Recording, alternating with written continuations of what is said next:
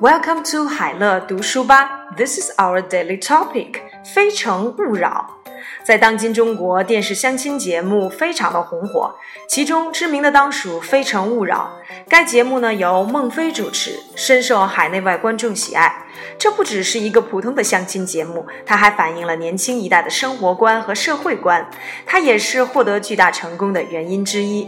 美国的哈佛大学已经对该节目有所关注，并宣布了将《非诚勿扰》引进该校课程的计划。非常红火。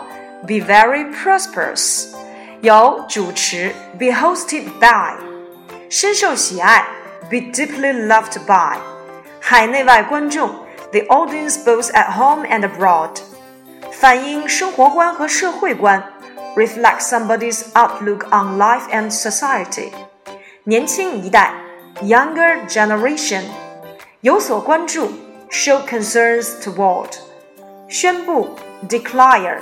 引进 bring into 电视相亲节目 television dating show 非诚勿扰 if you are the one 哈佛大学 Harvard University Today in China, the television dating shows are very prosperous.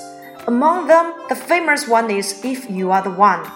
The program is hosted by Meng Fei and deeply loved by the audience both at home and abroad.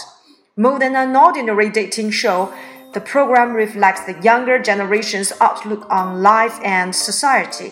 This is one of the reasons it has been so successful. Harvard University has shown its concerns toward the program and declared the plan to bring it into its courses.